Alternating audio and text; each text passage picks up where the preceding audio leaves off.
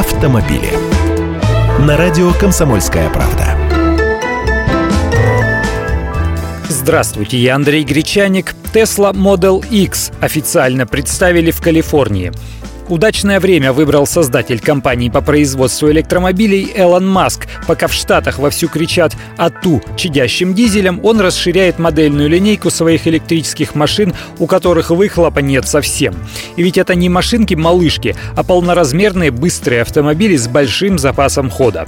Новый кроссовер может быть 7 или 6-местным, а двери у него открываются вверх, как крылья птицы.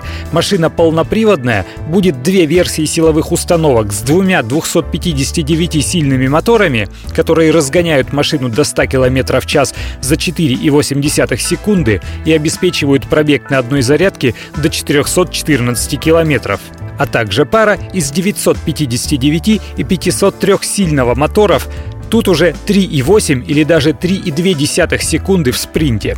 Батареи у этой машины расположены под дном, моторы в осях, багажники есть спереди и сзади.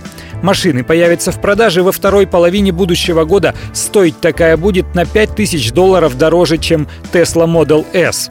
Эта машина стоит от 63 до 119 тысяч долларов, но в России цена Model S уже 120 тысяч долларов, то есть примерно от 8 миллионов рублей. И ведь находятся покупатели, больше сотни таких автомобилей продано.